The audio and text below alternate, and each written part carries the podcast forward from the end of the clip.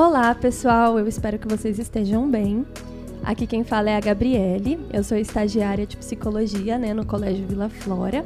Hoje estamos iniciando aí um projeto que ele também é super especial para a gente, né? É, que é o nosso projeto de TCC. É, queremos agradecer também ao Colégio Vila Flora que nos acolheu, que confiou aí é, no nosso trabalho a respeito de alguns assuntos relevantes que serão abordados nessa intervenção, juntamente com vocês. E eu tenho aí a minha parceira aí é, nesse trabalho, minha amiga, que ela vai se apresentar e falar um pouquinho mais sobre essa proposta. Prazer, pessoal. Meu nome é Letícia, né? Sou, tô fazendo o TCC junto com a Gabri. E falando um pouco sobre a, o projeto, a gente conversou com a coordenação, né? Pensando nas possíveis demandas, necessidades da escola. Então, selecionamos alguns temas, né, que fosse de interesse à escola, às famílias, para a gente realizar alguns podcasts, né, onde a gente vai falar sobre assuntos que estão agora nesse momento pós-pandemia bem presente, né, que é sobre o comportamento das crianças, como direcionar esse olhar e esse cuidado, né? Então acho que a gente vai começar falando um pouquinho sobre quais os principais impactos da pandemia na saúde mental das crianças. A Gabi vai trazer um pouquinho para a gente.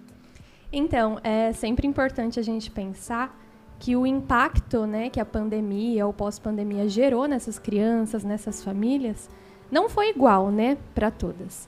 Porque é, temos que levar em consideração que são personalidades diferentes, são famílias diferentes, contextos né, de vivências diferentes. Então, esse processo de adaptação, quando surgiu a pandemia e também agora nesse retorno, consequentemente também vai ser diferente. É, então, algumas crianças, quando surgiu né, esse isolamento social, assim, algumas crianças, né, elas podem ter lidado muito bem com esse momento, né? É, nessa readaptação da rotina, dos contatos, dessa interação à distância, né? Até mesmo ganhando uma certa autonomia nesses contatos, é, tendo aí essa frequência nas atividades online, né? Isso também diz muito a respeito da personalidade que essa criança já estava desenvolvendo e como a família, né, é, guia a criança nesse processo dela de aprendizado, de convivência.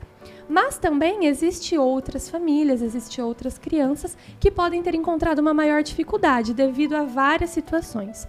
Pode ser algum conflito que já estava né, presente nessa família e quando a pandemia veio com essa necessidade de é, entrelaçar essas relações, né, de estar mais próxima, é, pode ter gerado esse conflito também, né? É, essa dificuldade de gerir o tempo, que agora tudo era home office, né? Então teve uma mudança também na rotina dos pais, talvez um menor acesso à internet, né? Talvez uma timidez maior dessa criança. Então é, são inúmeras situações aí que podem ter é, motivado impactos diferentes nessa saúde mental dessas crianças. Sim, e nesse processo a escola também precisou se reorganizar várias vezes, né? Porque é, os profissionais, os professores, eles não estavam acostumados com esse contexto, né? É, com toda essa questão da tecnologia, né? Então, você, como você vai prender a atenção de uma criança tendo aula online, né? Estando longe, sem o contato físico, sem estar ali do lado para ajudar ela, né? Então, teve muita dificuldade também por parte das escolas, né? Muitos desafios, né? Em criar atividades que prendessem a atenção da criança, que, onde criando atividades lúdicas, né? Para ter essa interação. É, também fazendo atividades com as famílias, sugestões de, de atividades para passar o tempo, né? Então, foi um processo não difícil só para a família, mas também para a escola. Sim, e pensar também, né, que a escola, os professores, também como a família, eles tiveram que se colocar em um lugar de reduzir os impactos, né, para essa criança. Então, através de várias estratégias aí que foram sendo criadas, que foram sendo apresentadas, até nas redes sociais a gente pôde ver bastante conteúdo a respeito disso, né, de proposta, de atividade para fazer com os filhos, de como se divertir dentro de casa sem precisar sair na rua. Então, é em todo o tempo a gente tentou, foi, é, teve essa tentativa de readaptação também é, do lazer né, dessa criança. Só que é, o contexto, ele infelizmente, ele vai ter alguns impactos, né? Então a gente vai apresentar aqui quais são esses principais que a gente pode observar agora, que é a dificuldade de concentração, talvez uma alteração aí no padrão de sono, né? Porque a alteração da rotina na pandemia, na época que estava em isolamento, a criança pode ter ido dormir mais tarde, é, ficado mais tempo nas telas, né? No computador, no celular. Então também pode ter essa alteração na alimentação, é, maior apego, né? Aos pais, aos responsáveis. Então os pais e os responsáveis assumiram aí todos os papéis, né? O papel de ajudar nas atividades escolares, de ser amigo, de ser é, essa posição aí de maior responsabilidade, né, de ter que lidar com todos os momentos dessa infância. Então a criança consequentemente pode ter esse apego maior aos responsáveis no momento que for deixado na escola, por exemplo, né? É, pode gerar também essa irritabilidade na criança, de ter que lidar com outras pessoas, um medo, solidão, um tédio e, tá, e até esse, essa exposição maior a querer ficar mais tempo né, no online, no celular, em jogos e é, etc. Sim. É, outra questão também é as crianças terem é, a alteração do peso né, nesse momento, devido a esse sentimento de ansiedade, né? É, a, a, por estar num contexto totalmente diferente, estar tá, em situações e demandas diferentes, né? Eles terem maior, maiores acesso a algum salgadinho, um chocolate, uma comida diferente estarem no celular, né? Então, em vez de ir numa praça, caminhar, andar de bicicleta, é, fazer atividades que se movimentam com outras crianças. Então, isso influencia bastante, né, na questão do peso, é, nessa questão do sono, da alteração da, da alimentação, né? Isso traz também é, a ansiedade deixa a criança mais agitada, né? Os comportamentos é, de, de agitação e às vezes de agressividade são muito mais presentes. Sim, sim. E eu acho importante também é, a gente trazer que o que foi fundamental aí é, nessa alteração, nessa saúde mental da criança e as consequências que a gente vai discutir um pouquinho, é porque na vivência da criança, a relação com o outro ela é fundamental, né, para esse desenvolvimento. Ela é fundamental. É convivendo com as outras pessoas que a criança vai aprender muita coisa, né, de regras de convivência, é, de lidar com situações aí desafiadoras. Então, é, eu acho legal falar um pouquinho sobre isso também, né, Letícia? Isso. Então, como a Gabi falou, né, é, é necessário é, o contato com a outra pessoa, né? Uma criança, ela precisa do outro para se desenvolver, né? E estando isolada, ela não tem esse estímulo, né, é, da escola que ela ficava a maior parte do tempo, né, onde ela conhecia crianças da idade dela, onde ela aprendia as regras de convivência, aprendia como participar de brincadeiras, de, estar ali inteirado com outras pessoas, né, de ter essa convivência social. É, então, fora desse contexto, não tem nada que vai trazer novos desafios. Obviamente tem né, situações que podem é, ocorrer dentro de casa, né? Mas não é, é, na mesma proporção, na mesma frequência, né? De estar com várias crianças, de estar com o professor, com outras pessoas além dos pais, né? Então tem essa dificuldade, né, encontrar novos desafios, em, tem uma maior dificuldade na interação, nos relacionamentos. Daí quando ela volta, né, do online é para o presencial, é, tem uma estranheza, né? Porque a cabeça dela não está acostumada com aquilo, né? Ela poderia é, desenvolver muitas questões que facilitavam, então, se ela está numa aula, ela pode sair ali no momento está irritada, né? Ter uma facilidade maior, vou desligar a câmera. E no presencial não tem isso, ela tem que lidar com situações ali no momento, né, resolver é, conflitos, e isso pode trazer uma complexidade muito grande para a criança, né, que está desacostumada com isso. Sim, é, e também a, gente pode pensar em crianças que anteriormente elas estavam acostumadas é, a correr, a brincar, a ter uma rotina muito corrida, né? É, em outros contextos, em outros ambientes. Então, é uma criança aí super ativa, né? Em brincadeiras, em situações diferentes, que quando foi isolada é, teve esse impacto muito grande também em tá, e agora, o que, que eu vou fazer, né? É, não posso brincar com os meus amigos, eu não estou entendendo direito o que está acontecendo, por que, que eu estou preso dentro de casa. Ao mesmo tempo, o cuidado dos pais de falar a respeito do assunto de forma delicada para não assustar essa criança, mas ela também entender a seriedade. E aí, quando ela volta para o presencial, tem essa estranheza, né, que você mencionou, e esse afastamento, talvez, né? essa tristeza, essa maior dependência dos pais que a gente falou um pouquinho a respeito, irritabilidade, é, pode ter até uma certa birra né, dessa criança de não querer voltar a lidar com outras situações, com outras atividades, é, porque até então ela estava acomodada é, em uma rotina, em um ambiente é, totalmente diferente, né? É, e o que a escola ela poderia ter conseguido antes né, dessa pandemia trabalhar na criança de protagonismo, de autonomia, isso pode ter sido regredido pela pandemia e não especificamente como culpa de algum responsável ou como culpa da própria criança ou da escola, mas pelo contexto das influências dessa pandemia, né?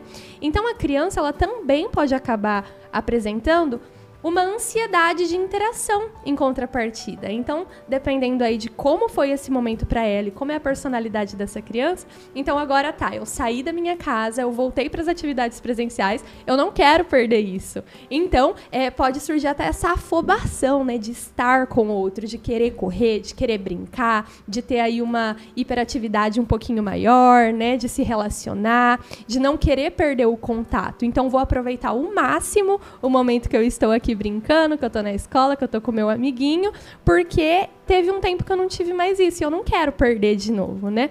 Então, o aumento também dessa alteração de humor é, de uma hora estar tá muito feliz, outra hora poder estar triste é, devido a uma situação que não estava acostumado a lidar. É, e também vai surgir o desafio de convivência com pessoas que pensam diferente, porque quando você está só aí no ambiente familiar, é uma cultura, são valores, né, que são aí iguais entre a família, geralmente, é, são regras de convivência que já são comuns da família, né? E quando essa criança ela vai então novamente para a escola, ela vai lidar com crianças que pensam diferente, que têm valores diferentes, que são de culturas aí é, diferentes, né? E aí lidar também com essas diferenças pode ser um estressor, né, é, dessa criança. Sim, e também pensando que é, por causa desses diversos processos, né, todas essas mudanças, né, esse contexto totalmente diferente, é muito normal é, muitas crianças apresentarem as dificuldades de aprendizagem. Sim, sim. Então, existe crianças né, que elas tiveram é, maior facilidade na aprendizagem online. Então, que elas já tinham um pouco dessa autonomia, né? É, e elas conseguiram entender, conseguiram aí lidar com as redes sociais, né, com as plataformas online e tiveram essa facilidade. Mas outras crianças tiveram uma necessidade maior de atenção, né, de precisar do presencial. Até em nós adultos, né? É, eu vejo muito pela nossa faculdade também, né, Lê? Que a gente estava acostumado com uma rotina presencial, com uma forma de absorver o conteúdo que era passado pelos professores. E quando a, a gente foi para o online, teve um pouquinho dessa dificuldade de tá, e agora? Como que eu vou conseguir absorver esse conteúdo? Como que eu vou me organizar para aprender isso que estão tentando me transmitir? E é, existem outras crianças também que já tiveram essa facilidade. E os pais, nessa tentativa de ajudar as crianças, né, também não culpabilizando, é, pode ter, é, sem ter consciência, tomado o papel é, nesse processo de aprendizagem dela. Então, tentando ajudar a criança, começou a fazer atividade por ele, talvez, né? E aí tirou um pouquinho dessa autonomia das crianças. Então, quando elas voltarem para esse processo de aprendizagem no presencial, assim como já voltaram, né? Pode apresentar essa dificuldade em absorção por conta disso. E em outros casos, a própria criança encontrou essas dificuldades, né? É, um ambiente que tem distração muito mais presentes, né? Muito mais fácil. É, então esses fatores eles podem gerar aí é, e serem os motivadores de, desse contexto aí de dificuldade de aprendizagem. Sim, então como a Gabi falou, né? É, todo esse contexto da escola virou de cabeça para baixo, né? A casa sim, sim. virou a escola, é, a escola teve que ficar um pouco mais familiar, né, para atender essas crianças, né, trazer essa interação, novos métodos, novas atividades. Às vezes os, os, trabalhos dos pais também ficaram em casa, né, no home office. Então, tipo assim, tudo ficou ali naquele contexto. Não teve mais divisão de papéis, né, divisão de lugares, né. A casa virou uma coisa só. Então, a criança, quando ela volta, ela vai ter que ser estimulada novamente para ressignificar o ambiente escolar, quais que são os papéis dos professores, qual que é o papel dele, né? O que, que ele tem que cumprir ali, recuperar essa autonomia, né? Para é, retomar esse, esse processo de aprendizagem. Sim, Lê, e é importante também a gente mencionar que nesse pós-pandemia é, também devemos ter um olhar mais atento, né, para essa criança, para como está sendo essa readaptação, quais sentimentos estão ali mais presentes, né, e entender para além desses fatores que a criança ela também vai ter dias ruins, né? Assim como um adulto. Então as crianças elas têm aí um misto de sentimentos, é uma confusão talvez relacionada à, à seriedade do que aconteceu, do que está acontecendo em sua volta, de entender o porquê que agora ela tem que voltar para a escola, sendo que antes ela poderia fazer online. Então ela vai ter dias ruins, vai ter o dia que vai acordar aí um pouco mais estressada, triste, agitada, e ela vai ter suas dificuldades particulares, né? É, a respeito desse momento, é, considerando aí a subjetividade dela, né? É, como ela lida aí com as coisas, como é o contexto, né, do que ela aprendeu. Então também olhar para a criança nesse sentido, né? E buscar entender é, assim como nós adultos, né, estamos sofrendo com tudo isso, com todas essas mudanças, a criança está vivendo um misto de emoções, né? Sim, então a sim. gente não pode minimizar ou ignorar esses sentimentos, né? As consequências que a pandemia trouxe para ela, né? E tudo que ela está enfrentando. Então a gente não tem que justificar ou solucionar, né?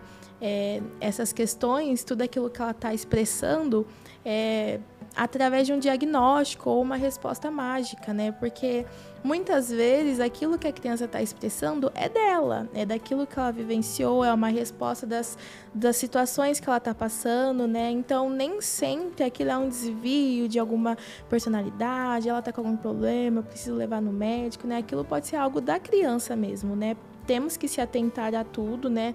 É, é, se a gente está percebendo algo de muito diferente, um atraso no, em algum comportamento, porém, é, nem tudo quer dizer é, um diagnóstico, nem sim, tudo sim. leva, ah, meu Deus, ele está com um problema. Então, às vezes é realmente só o comportamento dele, os sentimentos deles ali se saindo, né? Sim, Lei, é muito legal você mencionar isso, né?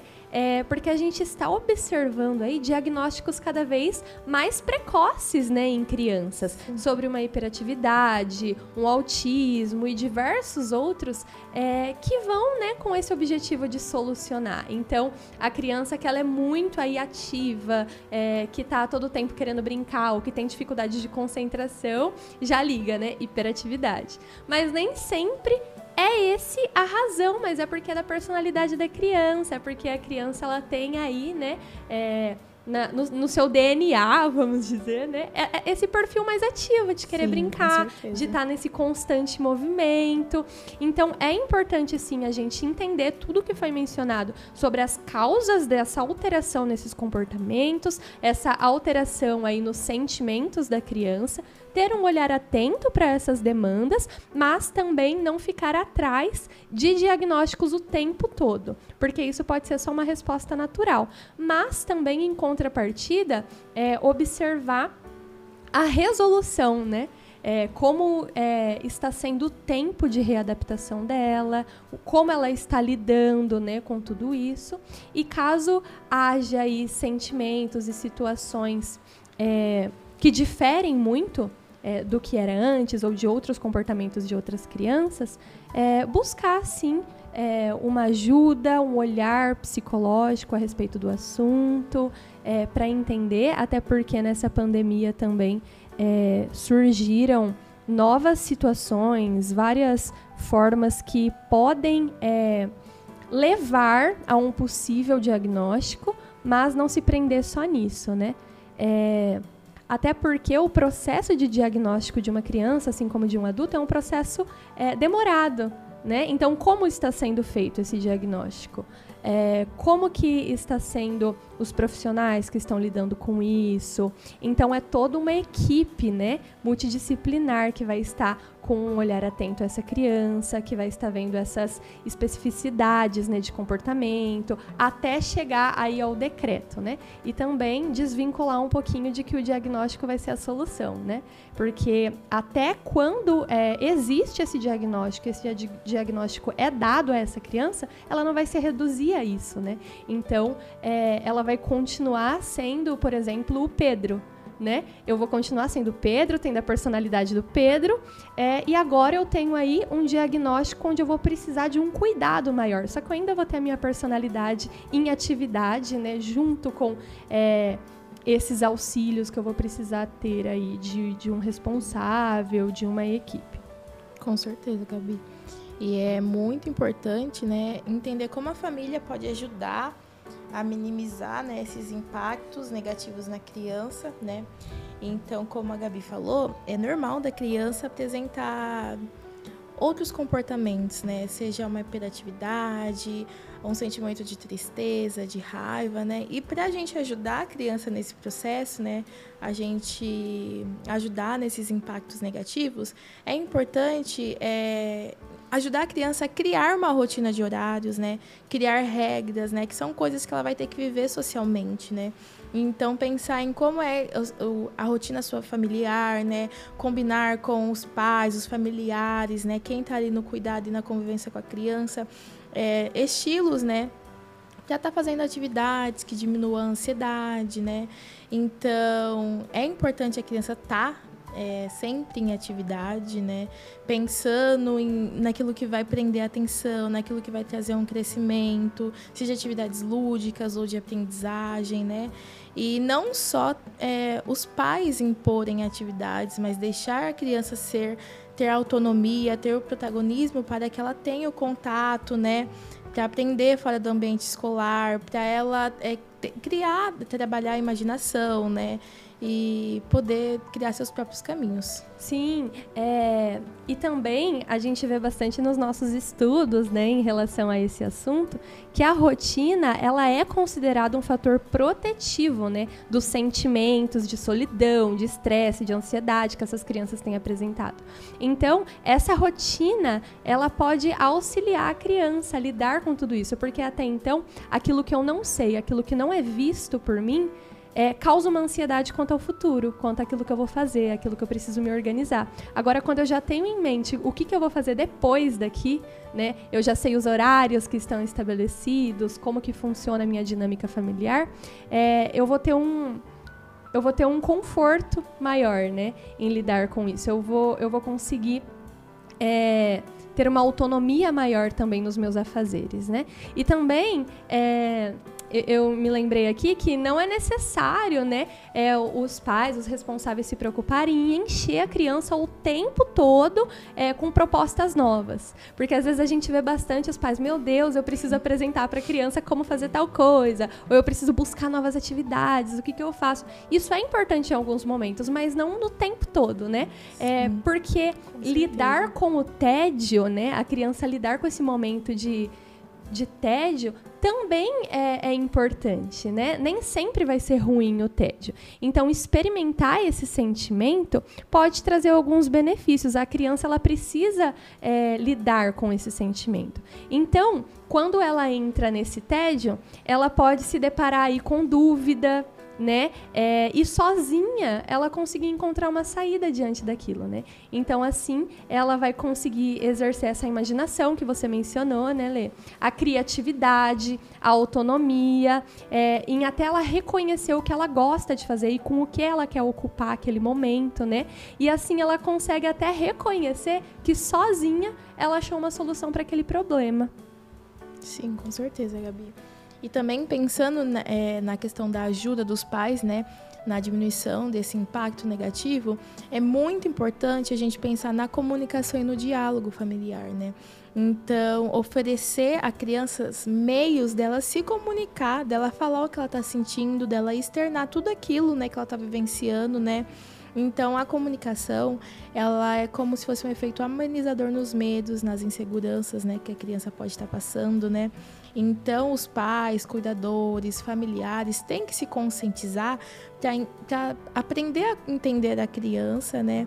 Aprender a compreender o que ela está passando, ajudar ela a, a a tentar explicar, ó, o que, que eu tô sentindo nesse momento. Olha, eu tô fazendo isso porque eu tô com raiva, eu tô fazendo isso porque eu tô triste, né? Eu tô passando por esse momento e eu não tô gostando. Então é um processo que tem que ter paciência, tem que ter dedicação, né? É um processo delicado, porque normalmente as crianças elas não têm esse costume de chegar e falar sobre os sentimentos. Às vezes ela se expressa através, né, do choro, às vezes do comportamento mais retraído, uma birra. E a gente acaba não dando atenção para o que realmente isso significa, né? O que está por trás desses comportamentos, né? Por que, que ele está agindo desse jeito? Ah, é porque ele é mal criado? Não, às vezes ele está passando por uma situação que ele precisa de uma atenção, de um cuidado, né? E a comunicação, ela vai ajudar extremamente na, ao compreender esses sentimentos. E ao compreender esses sentimentos, ele vai ser muito mais fácil achar uma solução, né? Sim, sim. Em nomear, né? Nomear. Esses sentimentos, o que está sentindo. É, porque às vezes vezes é, não saber o que está passando, né? Fica aquela angústia Sim. e não sabe devido ao que aquela angústia. Quando você nomeia, fala, é uma tristeza. Fica mais fácil entender em quais Sim. momentos surge essa tristeza, devido a qual comportamento. Então é legal até trazer aqui como uma estratégia, né? É, para esses responsáveis, para quem estiver escutando esse podcast, aquele aquele, aquela tabelinha, né, de emoções. Sim. Então tem diversas tabelinhas aí na internet onde tem, né, o desenho ali, bravo, triste, ansioso, é, medo, e apresentar essa tabela para as crianças e falar se ela tem essa dificuldade, né, como que você está se sentindo? É, mostra aqui para mim qual de, dessas carinhas aqui, qual desses aqui você tá tá, tá vivenciando nesse momento, né? E pode facilitar a criança se comunicar a respeito disso. É, e perguntar, né, constantemente como que a criança tá, como foi o dia da criança na escola, né? Como que foi para ela é, estar com novas pessoas? Como que foi aquele momento para ela? Para que ela possa conseguir desenvolver esse diálogo também, para que ela consiga desde cedo fazer esse olhar para si, né? É, voltar esse olhar para si mesmo. É, falar também para os responsáveis que se adequando, obviamente, a essa rotina que a maioria das vezes é bem corrida, é, buscar em algum momento se fazer presente também junto com essa criança, né? É, propondo alguma coisa, conversando, é, desenvolvendo cada vez mais esse vínculo, né? E não culpabilizar a criança quando surgirem demandas de dificuldade de aprendizado ou surgir é um estresse maior por conta dessa, é, dessas atividades, é, mas buscar é, tornar o aprender dessa criança, esse processo de aprendizado, novamente em algo prazeroso, né? Então estimular, por exemplo, a matemática, né, que a gente pode mencionar, que normalmente é uma matéria que as crianças muito rapidamente ou vão amar ou vão odiar, né? É, e às vezes é legal o, os responsáveis buscar outras formas de lidar com essa matemática. Então, jogos, né, que pode dar o prazer da criança aprender a respeito disso. Então, pensar nessas estratégias. Sim. E aí, Lê, é, discorrendo um pouquinho sobre qual é a, o papel da família, né, dos responsáveis nesse momento, esse olhar que a gente mencionou,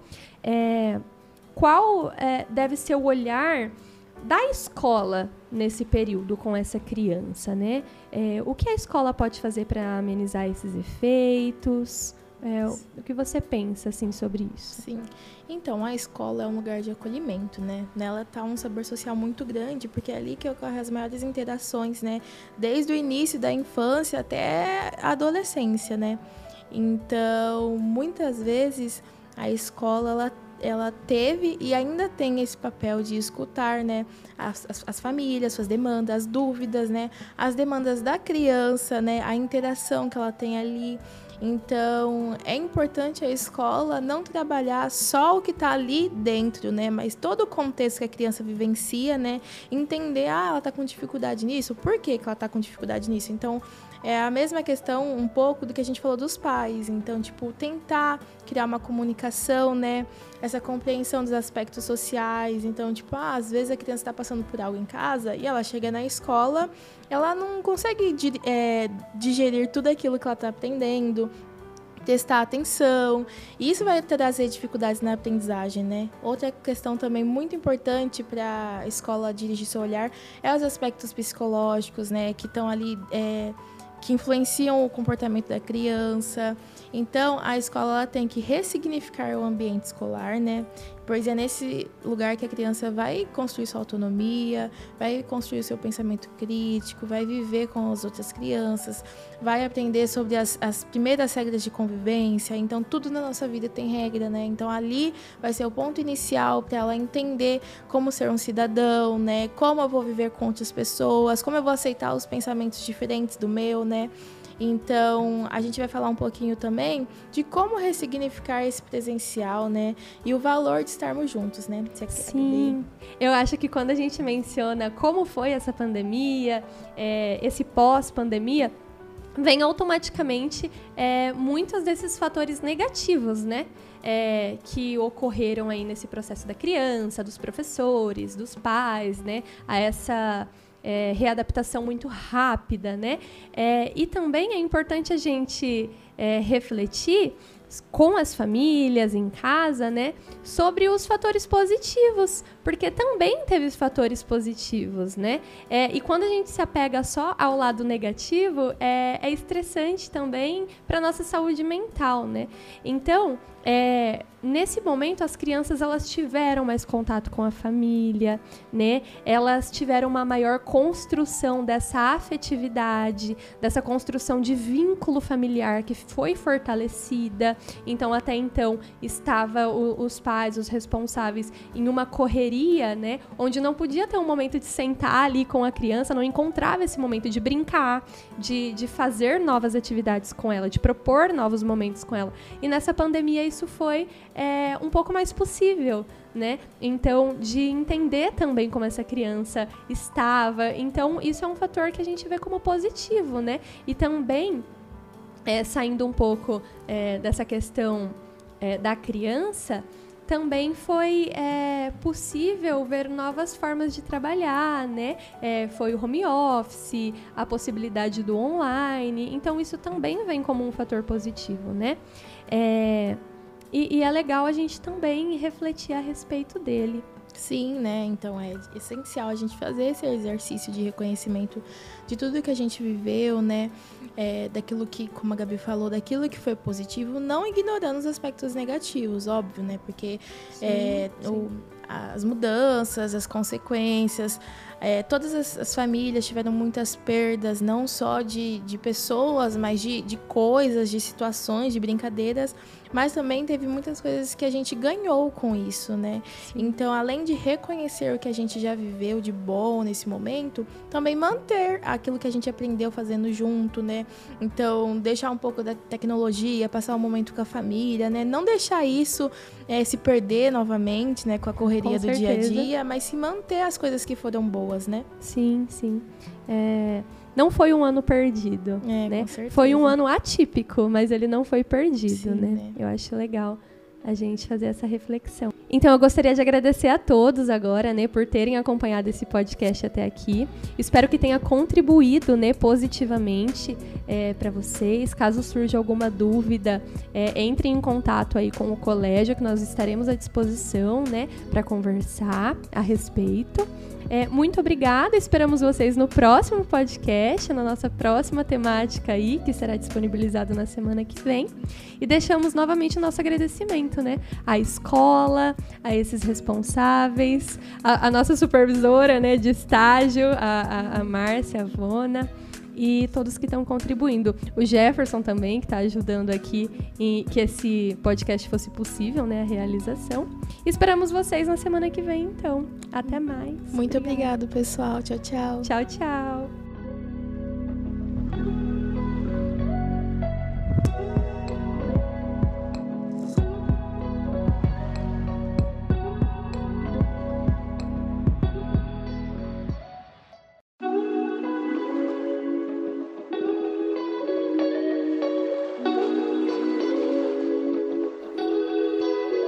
Oi, pessoal, eu espero que vocês estejam bem. Estamos no nosso segundo podcast. Aqui quem fala é a Gabriele, estagiária de psicologia do Colégio Vila Flora. Hoje nós vamos falar um pouquinho sobre o tema do autismo e como que é esse momento do diagnóstico. Estamos aqui com uma convidada super especial também, que vai estar conversando um pouquinho sobre isso com a gente. É, o nome dela é Claudineia. Vou pedir para que ela se apresente para vocês. Oi, pessoal, tudo bem? O meu nome é Claudineia, eu sou a mãe do Davi. O Davi tem seis anos e recebeu o diagnóstico de autismo com um ano e cinco meses. Atualmente ele faz é, terapia, né? Ele está em acompanhamento desde um ano e cinco. E eu gostaria de é, dividir com vocês a minha experiência como mãe, como foi essa trajetória. Sim, com certeza. É, vai contribuir muito com esse tema, né? Trazer alguém que está na prática, né? Que teve todo esse processo, que teve esse envolvimento. Então, novamente, quero agradecer por você ter topado participar. É, eu gostaria de informar também que teve outras mães, né, que elas também contribuíram com a gente é, nesse projeto, respondendo um questionário com algumas perguntinhas. Então, no decorrer aqui da nossa conversa, eu vou citar alguma resposta ou outra que se encaixa, é, para termos aí uma múltipla visão, né, do que, que é, é o autismo. E aí, para começar, eu vou falar bem brevemente do que, que é caracterizado como autismo. Se você quiser acrescentar alguma coisa, fique à vontade. É, mas o autismo, então, ele é um transtorno do neurodesenvolvimento, né? É, que ele, a, a, os principais fatores são relacionados ao comprometimento da interação social. Então, às vezes essa criança tem um pouquinho mais de dificuldade de interagir com o um amigo, com a família, né? Tem um pouco mais é, esse afastamento. É, também tem o, essa interação social, né, que eu mencionei. É, a comunicação verbal e não verbal, ela também tem um pouquinho de dificuldade, às vezes, de é, entender ao certo o que, que, está acontecendo, ou de transmitir aquilo que gostaria de passar para as pessoas, sobre sentimento, é, nessa linguagem né, do que gostaria de falar. É, também é visto muito esse comportamento repetitivo, né? Às vezes, é restrito. Esses comportamentos também não são voltados à interação social, mas é uma particularidade da criança, né, que está com esse diagnóstico, que está passando por esse processo. E aí, é, eu gostaria de saber um pouquinho como que foi para você nesse processo diagnóstico do seu filho. Então, eu gostaria de acrescentar com relação ao seu comentário, né, que a gente fala, quando a gente fala do grau de autismo, a gente é, eu sempre usa um exemplo que eu acho que ilustra muito bem a questão Sim. do grau, que a gente imagina um prédio de três andares, então do 1 ao 10 a gente considera que é o leve, uhum. do 10 ao 20 o moderado e do 20 ao 30 o severo, né? Então, assim, é muito comum que as pessoas é, perguntem, olha, a criança é, grita, a criança não dorme, a criança fala, ela, ela, ela, é, qual é o grau de comprometimento dela, né? Uhum. E o, o, neurologista ou psiquiatra, que são os profissionais, né, que normalmente fazem esse acompanhamento e dão um diagnóstico, normalmente a avaliação ela é feita baseada num conjunto de características que variam em intensidade e grau de criança para criança. Sim. O que a gente costuma dizer é que todas as crianças com autismo possuem essas características. Sim, sim. Porém, elas variam de criança para criança. Então, tem desde aquela criança que fica parado o dia todo é, com comportamentos estereotipados em frente à parede. Uhum. E tem aquela criança que entra na sala, conversa com você e você não consegue perceber que ela tem autismo, Sim. né? Que é mais muitas vezes a família no dia a dia que consegue perceber essa diferença. Uhum. Agora, com relação à minha experiência, eu acredito que o caminho que eu trilhei é um caminho que a maioria dos pais trilham, né? Porque é um caminho um pouco difícil, porque uhum. o diagnóstico de autismo, apesar de, de, nós podemos considerar que houve avanços, né? Se, se a gente olhar há anos atrás, ainda infelizmente os médicos estão muito presos ao diagnóstico daquele autista severo, muito comprometido. Sim, sim. Então, quando é, acredito que o fator idade também acaba influenciando, porque muitas vezes você leva uma criança de um ano e cinco, que foi o meu caso, né? Uhum. Você comenta com o psiquiatra, né? Que não é o profissional que dá o diagnóstico, mas muitas vezes nessa idade o nós como como mães esperamos que o psiquiatra olhe para a criança e consiga notar alguma alteração. Uhum. Porém, alguns comportamentos nessa idade, como a criança é muito pequena, acaba passando desapercebido, porque Sim. são comportamentos que é, também ocorrem em atraso, até mesmo em crianças típicas, Sim. que é o atraso na fala. Uhum. É só que no caso do autismo, eu sempre falo que o que chama atenção não é nem a ausência das habilidades, uhum. o atraso ou, ou, o atraso ou a ausência da fala. É porque a criança com autismo ela é diferente de fato. Quando você começa a observar, e principalmente no coletivo, você percebe que há uma diferença gritante da uhum. criança. Na forma de brincar, na forma de interagir, né? E no meu caso, o meu filho, quando ele tinha um ano e cinco, eu matriculei ele em uma escola, né? Que foi o momento que eu me preparava para voltar para o mercado de trabalho. Sim. E eu percebi que no coletivo, eu acredito que fica muito gritante a diferença, né? Uhum. E eu percebi que ele era diferente. De repente acendeu uma luz de alerta. Eu falei, tem alguma coisa errada com ele. Uhum. Ele não é igual aos demais. Olha. Eu nem sabia o que era autismo. Uhum. Mas eu sempre falo, a mãe tem uma intuição que é só da mãe mesmo, Foi né? Foi por uma observação, né? Foi porque o que acontece? No início, quando você coloca a criança na escola, tem aquele período de adaptação. Sim. E como esse período era muito curto, a gente ficava ali na frente da escola aguardando mesmo, né? Uhum. Então a gente levava a criança, né? Eu levava ele, ele ficava meia hora, né? Então nesse período não compensava ir para casa. Então eu fiquei ali observando. Uhum. O portão dava de frente para a sala do meu filho. Entendi. Então eu comecei a observar que as crianças choravam querendo a mãe, que é muito natural. Uhum. E ele simplesmente sentou na cadeirinha e para ele estava tudo bem. Entendi. Ele não chorava, ele não pedia colo para a professora. Aí eu comecei a perceber que ele não apontava, que ele não compartilhava, uhum. que ele não uhum. apontava principal, principalmente para compartilhar atenção. Porque às vezes a criança aponta, mas ela aponta para o objeto, não com a intenção de compartilhar, que são coisas diferentes. Sim. Então, ele ele basicamente era uma criança muito diferente, né? Uhum. Se ele uhum. passava em frente à quadra e as crianças estavam jogando bola, ele não tinha interesse em jogar bola, ele tinha interesse em juntar o chinelo de todas aquelas crianças, uhum. que é interesse em agrupar, agrupar coisas iguais, né? Sim. Então, eu comentei com a, com a pediatra, a pediatra falou que ele não tinha nada. Uhum. Eu mudei de pediatra. A pediatra também mencionou que ele não tinha nada. E aí eu levei num neuro e o neuro também disse que ele não tinha nada. Nossa. E o neuro me falou: esse, é, essa criança não tem autismo, porque as crianças que têm autismo não abraçam como seu filho está te abraçando. Hum. Então perceba que há esse pensamento de que a criança, para ter autismo, a gente escuta muito, é comum. A Sim. criança não não gosta de contato, mas uhum. o meu uhum. filho ama contato, é super pegajoso. Uhum. então, eu conheço uma amiga que conhece uma neurologista extremamente experiente. Então perceba que tem que ser um profissional com um olhar muito apurado. Sim, sim. É, é, bom você mencionar isso, que eu ia falar um pouquinho também como que é esse diagnóstico, né? Que o diagnóstico dessa criança é, é como equipe, né? Multidisciplinar.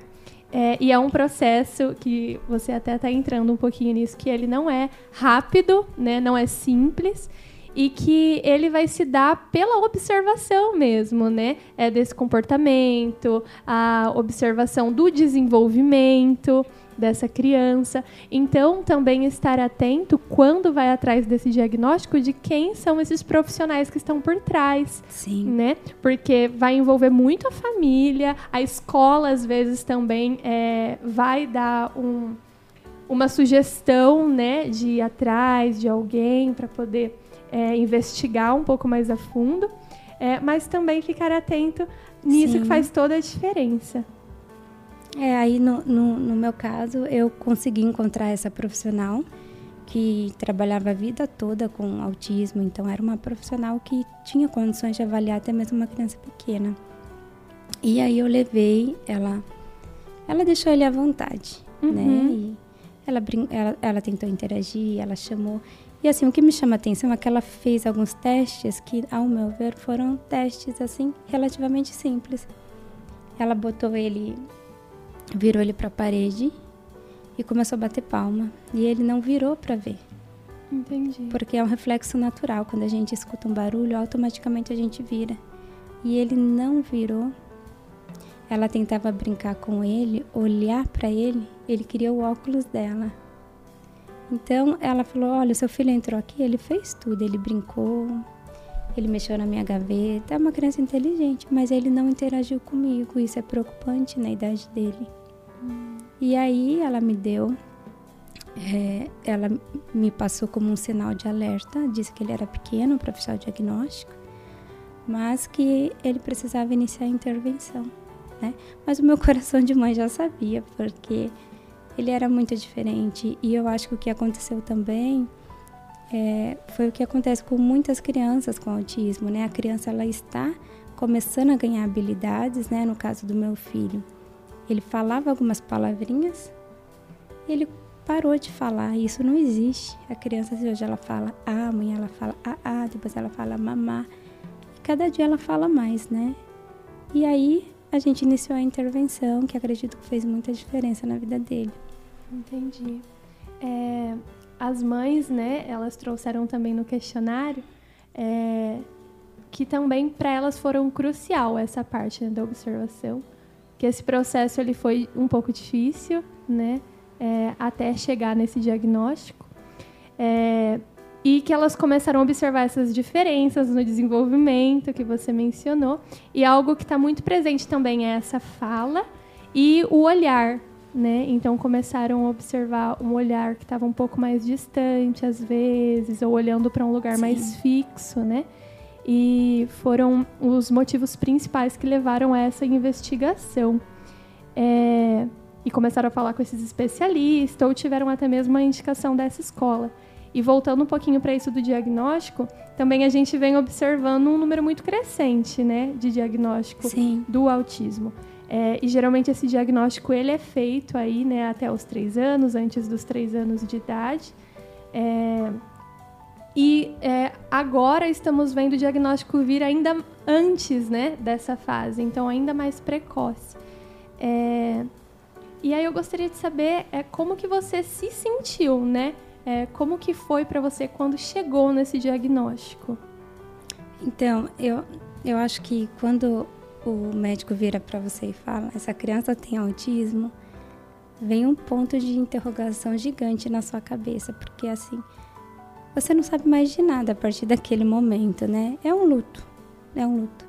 Porque você planeja que seu filho vai estudar, que ele vai fazer intercâmbio, que ele vai é ser independente. E a partir daquele momento você não sabe. E eu lembro que eu virei para a médica e falei assim: ele vai falar? Como que vai ser na escola? Ele vai conseguir escrever? Aí ela falou assim: é, eu não tenho a resposta para sua pergunta, só o tempo vai dizer. Porque cada criança tem um nível de comprometimento. Então é muito importante a gente falar sobre isso, porque é, a criança, na verdade, cada criança tem características diferentes, né? Tem características em comum, porém essa variedade muitas vezes é determinante para algumas coisas, né? Então, tem criança que tem autismo, mas ela não tem dificuldade em socialização. Tem criança que tem autismo, mas ela não precisa de um apoio na escola, por exemplo. Ela se vira muito bem. Uhum. Mas tem criança que precisa. Então é importante a gente entender isso, porque muitas vezes as pessoas generalizam. Ah, a, toda criança precisa de uma pessoa na escola, ou nenhuma precisa. Não, depende da criança.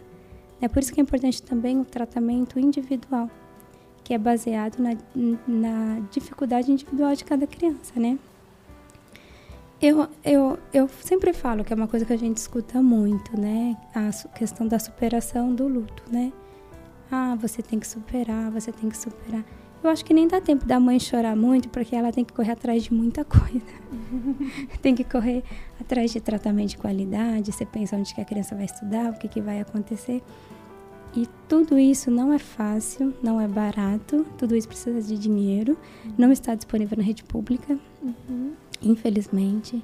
Então a gente percebe a primeira coisa que a, a, a vida da família vira de, vira de ponta cabeça, porque você vai ajustar a sua vida, você vai ajustar suas expectativas. Mas também eu sempre digo para as mães que entram em contato comigo, sabe? Você percebe que é possível também que aquela criança, talvez para ela seja um pouco mais difícil, mas ela também consegue. Uhum. Então, eu acredito que quando é, o médico diz, ah, o seu filho tem autismo, como aconteceu comigo, você fica naquele luto, naquele desespero, porque você não sabe. Você nunca leu sobre autismo. Você não sabe se é possível. Mas é possível se você estimular, se a criança tiver um diagnóstico precoce, que isso é muito importante na primeira infância. Não ficar esperando o atraso, a gente não espera o atraso, né? Se a criança apresenta algum atraso, ainda que ela não tenha um diagnóstico fechado, mas hoje a orientação dos médicos é que a criança inicie a intervenção. Porque se ela não tiver autismo, ok, não é um tratamento, um tratamento invasivo. E se ela tiver autismo, você já está no meio do caminho. Sim. Então é isso. Sim. É, no, nos estudos que eu estava fazendo um pouquinho a respeito do tema, aparece bastante, né? É, esse momento do diagnóstico como esse luto, né, que você trouxe. É, porque podemos observar que no momento da gestação, por exemplo, quando está aí com a chegada do filho, geralmente é feito planos, né, Sim. de muitas coisas, de ideias. É, e quando vem esse diagnóstico, precisa de uma atenção maior. Então, é, saber que alguém vai estar ali, que vai ter algumas dificuldades encontradas no caminho, mas que a criança ela ainda vai estar ali presente, né? Não vai ser só o diagnóstico sim, que vai sim. estar agindo, não vai ser só o autista, né? Mas vai ser sim. o Davi. Então ele ainda vai ter as particularidades dele, ele ainda vai ter a personalidade dele em ação, né? O, os gostos dele.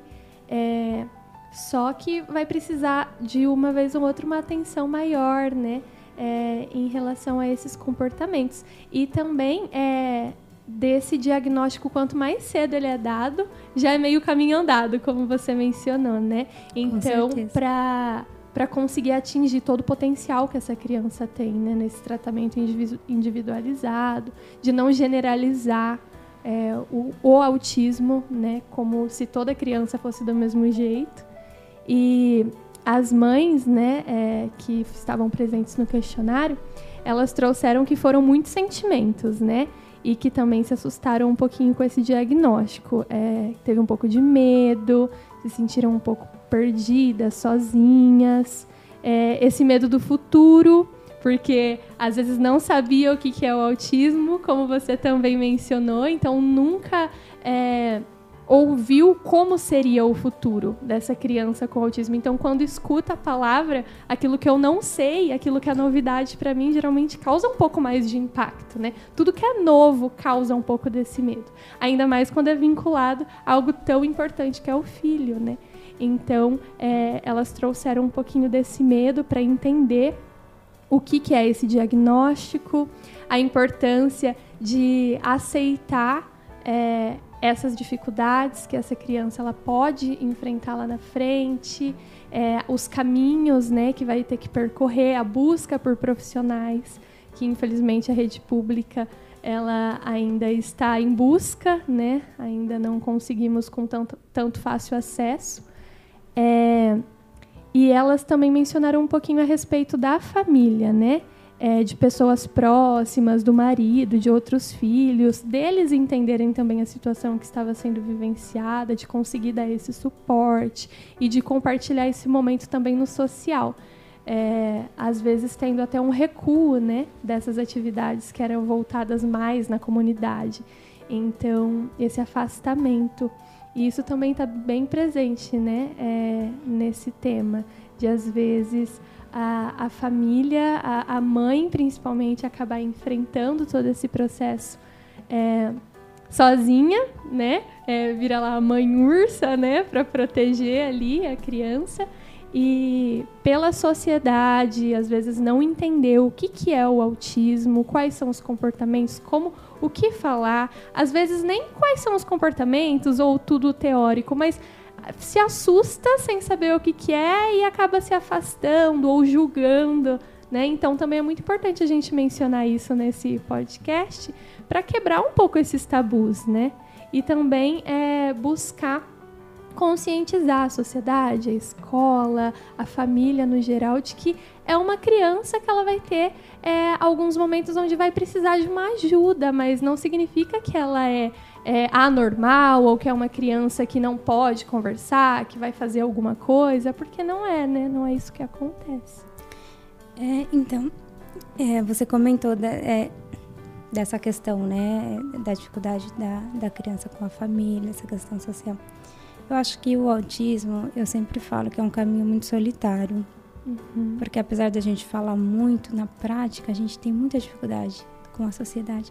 A gente fala muito de inclusão para outros grupos, mas não para o público PCD, uhum. que são as pessoas com deficiência, né? Que é onde, onde entra o autismo.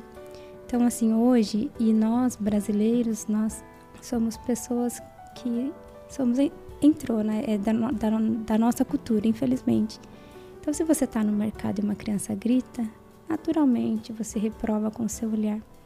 E é uma coisa que a gente tem que começar a mudar, porque, por exemplo, as famílias que têm um filho com autismo têm muita dificuldade é, de levar uma criança, por exemplo, ao supermercado, é, para uma igreja, porque é, muitas vezes é muita informação, muito estímulo, a criança se desorganiza. E aí, naturalmente, tudo isso é associado à falta de educação, né? Então, e não existe de fato um trabalho de inclusão nos lugares ainda. Então, você acaba tendo que se ajustar aos lugares, nenhum lugar se ajusta a você. E é um caminho muito solitário, porque eu digo, você está na reunião escolar, o professor está falando, você sabe que não está falando do seu filho. Você está numa festa, enquanto todo mundo está na mesa, você está correndo atrás do seu filho, porque ele não tem noção de risco. Você pega uma revista que fala de desenvolvimento infantil, o seu filho não está lá. Então, é um caminho solitário. É tão bonito a gente falar, né? Ai, meu lindo mundo azul. Mas na prática é um caminho muito difícil. Eu sempre digo para os pais, né? A questão da aceitação. É, eu vou aceitar o autismo, meu filho eu amo acima de tudo. Mas sabe quando a minha aceitação ela vai acontecer? Quando eu estiver numa fila preferencial e eu não e ninguém me reprovar por olhar para o meu filho e achar que ele não deve estar lá, porque ele tem direito de estar lá. Então alguém olha muitas vezes e diz: "Ah, é uma criança que não tem nada, o que ela está fazendo lá?" Mas ela não imagina o quanto a nossa rotina mudou. Sim né, os ajustes que você faz para que a criança tenha tratamento. Né? E o tratamento também, essa é uma outra questão, é muito voltada para a criança e não para a família que também precisa de um cuidado, de Sim. um colo. Uhum. Então, essa questão social, que é, eu acho que o social, é, você sair, você se distrair é muito importante, né? Só que é uma coisa que praticamente não acontece nas famílias que têm filho com autismo. Porque se você tem um parente, você vai na casa do seu parente né? Quando você consegue. Uhum. Porque muitas vezes a gente escuta até mesmo das famílias que têm filho com autismo que a família não aceita algumas coisas da criança e a família deixa de frequentar. Isso que eu estou falando de um vínculo familiar. Então imagine como que é isso na sociedade. Então é muito complicado porque aí você começa a se restringir naturalmente. Então eu tenho amigas que não vão ao mercado com o filho e é necessário ir. Eu sempre bato nessa tecla, precisa ir, precisa levar. Senão a criança nunca se acostuma e a sociedade nunca nunca vai se conscientizar, nunca vai aprender. Mas na prática é uma realidade muito difícil e é uma dificuldade que muitas vezes é, acaba atingindo muitas vezes o casal. É muito comum é, o, o, pai não aceita ou alguém da família não aceita. Né? Então eu falo que o momento do diagnóstico é aquele momento que além de você lidar com o seu luto, você tem que lidar com a ideia de todo mundo dizendo que você está louca, que você tem que cuidar da sua mente, que seu filho não tem nada. Uhum. E por fim a criança acaba, muitas vezes, né? A maioria das vezes ela é autista mesmo, porque a mãe dificilmente se engana, né? Mas eu acredito que a gente não pode desistir, né? Eu nunca deixei de levar o meu filho para lugar nenhum. Meu filho me acompanha em todos os lugares. Sim. Né? Eu, e é um conselho que eu dou para todo mundo. Não deixe de levar. porque alguém olhou, porque alguém falou, porque alguém. Uhum. E sempre que eu posso, em alguma situação, se eu presenciar, eu faço questão de conversar com educação, conscientizar. Eu acho que isso é importante. Porque às vezes é uma coisa tão cultural, as pessoas às vezes nem percebem. Uhum. Então é importante esse, essa questão da conscientização, sim. Sim. É, uma das perguntas que a gente levou também para as mães, é, você mencionou um pouquinho, né, sobre esses sentimentos que vieram juntos, né? É, o, quais foram esses principais sentimentos no momento do diagnóstico? E é, elas trouxeram bastante sobre essa culpa, às vezes, né? É, de direcionar esse diagnóstico como uma culpa dela ou como uma culpa do marido. É, também como uma insegurança, né? De como lidar com isso no, na sociedade também. É, a incerteza sobre o amanhã, que já mencionamos um pouquinho. É, uma pressão da sociedade, né? É, que a sociedade ela quer palpitar em tudo, né? Se tá certo, se tá errado, tem um jeitinho melhor que acontece lá em casa, tal pessoa me falou que assim é melhor, e às vezes não é isso que precisa, né? Sim. Às vezes é, é, essa necessidade de falar, né? Às vezes não precisava falar, né? É só dar um apoio de falar, oh, tô aqui, né? Vou, vou procurar saber para estar junto. É, mas essa opinião o tempo todo, ela também pode acabar incomodando, né? Elas também trouxeram bastante é, sobre se vão ter uma independência, né? De ficar pensando nesse sentido, sobre o julgamento e do preconceito da sociedade. É, em relação, acho que contempla muito a sua fala, né, a respeito desses sentimentos. É, e que eles ainda, uma vez ou outra, elas mencionaram que ainda é, se fazem presentes, né? Em alguns momentos. E aí, é, às vezes, pela sociedade, ela não entender é, o que, que é, ou ter é, essa necessidade de opinar o tempo todo, é, não existir essa inclusão da forma que deveria. Como você mencionou em revistas sobre desenvolvimentos, não vai encontrar né? É, é muito lindo, às vezes, falar sobre é muito lindo, às vezes, falar sobre inclusão, falar sobre é, como lidar, mas quando chega na prática, esquece, né? Tudo. E aí, é, essa mãe que agora está é, com esses cuidados, com esse filho, para não ter que passar por tudo isso, às vezes prefere é, se isolar desse social, né? E que não é algo bom, né? Então, como você mencionou, você sempre está tentando, né, levar, incluir, falar sobre isso e tentar desconstruir um pouquinho desse pensamento, né, que a sociedade ela tem, desconstruir um pouquinho é, essas ideias preconcebidas, né, que ainda existem, é, sobre o que que é, como que acontece, como lidar, que é sim uma criança que ela vai precisar de um cuidado a mais só que também não é aquela criança que não pode ter nenhum tipo de interação, aquela criança que precisa isolar, que precisa excluir de forma nenhuma, né? É... E aí eu gostaria de saber um pouquinho, a gente já estava um pouco nesse assunto, como que foi para você levar para a família esse diagnóstico? Então, é, eu tenho dos dois lados pessoas com autismo. Meu marido tem um primo e eu tenho uma sobrinha. Mas apesar é, de ter na família, eu não sabia nada sobre o autismo, porque eu não tenho convívio né, com essa parte da família. Mas é, o meu marido, na verdade, nunca teve dificuldade para aceitar. Meu marido é muito parceiro. Eu sempre digo que ele é o melhor pai do mundo. Uhum. Ele é super cooperativo, eu acho isso tão importante, porque é, a mãe é a que fica mais tempo com a criança, né? E quando a criança faz terapia, é muito comum o terapeuta passa coisas que muitas vezes você precisa fazer em casa. Porque a terapia não acontece só lá na clínica, na sala, né? Tem comportamentos que precisam ser mantidos e a família precisa treinar isso em casa, manter, né?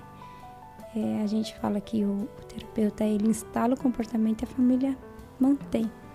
Então, é, você não pode fazer as coisas de qualquer jeito, existe uma forma certa de fazer. E é muito importante que o casal esteja muito alinhado. Infelizmente, nem todo casal tem essa, essa dinâmica.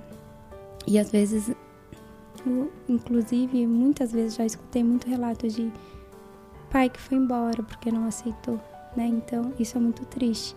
Mas eu não tive dificuldade. O que acontece, o que aconteceu comigo, é o que acontece com muita gente, na verdade. Você escuta pessoas na família falando: "Ah, ele não tem nada, meu filho demorou também para falar".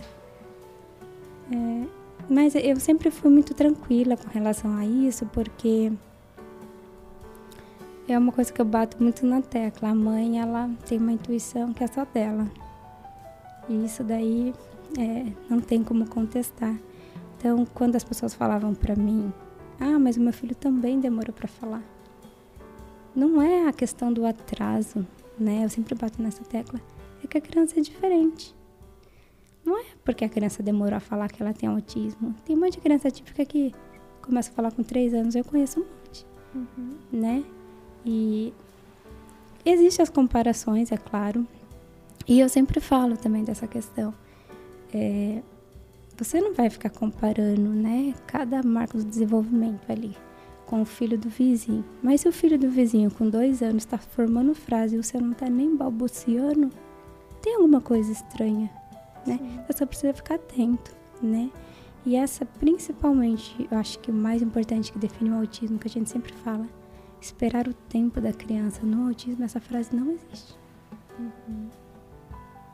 É uma coisa que a gente tenta explicar para todo mundo, inclusive para os psicólogos. Uhum. Porque é, a gente, é, o autismo, o perfil do autista é uma criança normalmente, a criança com autismo, ela não tem iniciativa então não basta eu dar o estímulo para ela e ela vai conseguir no tempo certo, quando, quando ela compreender, quando aquilo fi, fizer algum sentido para ela. Não, muitas vezes eu tenho que dar o estímulo, eu tenho que dar o modelo, eu tenho que dar ajuda física. Porque é, muitas vezes a criança, por exemplo, ela não sabe imitar. Sim. Aí você imita para ela te copiar. Olha, é assim que dá tchau. Mas ela não sabe como que levanta a mão daquele jeito. Então você pega na mão dela e ensina ela incrivelmente. Então, meu filho, se eu ficasse esperando o tempo dele, ele não estaria como ele está hoje. Né? Então, meu filho aprendeu a comer sozinho assim. Ele aprendeu a chutar bola com meu marido pegando no pé dele, mostrando para ele como que fazia. Uhum. Né? Então, é muito importante essa questão de esperar o tempo do desenvolvimento da criança porque no autismo já há um atraso natural. Se você ficar esperando, você vai perder uma fase muito importante, que é a fase da plasticidade neural da criança. Então precisa ficar atento a tudo isso. Com certeza, com certeza. É muito bom você mencionar isso também, é, em relação a essa insegurança, às vezes, né? É, dessas mães que não sabem se deve dar esse estímulo maior, se deve mostrar como que se faz, é, ou se sentem culpadas quando faz isso porque tem outras pessoas falando que ela está errada, né, tentando falar de outra forma. Então você mencionar isso é muito importante também. É, eu, eu queria só fazer um comentário com relação a isso. Quando eu falo assim, olha, é, a criança tem que fazer isso, isso, isso, da questão do treino de habilidades, que é um muito comum na parte de, de psicologia, quando a criança. Porque hoje, é, quando se fala em autismo, nós sabemos cientificamente que a melhor terapia é a comportamental, Sim. né? Então, é, existe o treino das habilidades, porque a criança tem uma defasagem muito grande das habilidades, né? Uhum. E também tem excessos, né, que precisam ser trabalhados. Então, para instalar esse repertório na criança, muitas vezes a criança vai precisar de ajuda. Então, quando eu menciono, né, é, coisas que os pais fazem, né, em casa, muitas vezes para ajudar e não esperar o tempo, na verdade esses profissionais estão sendo realizando um, um, um trabalho, dando uma continuidade sobre a orientação de um profissional habilitado que sabe o que está fazendo.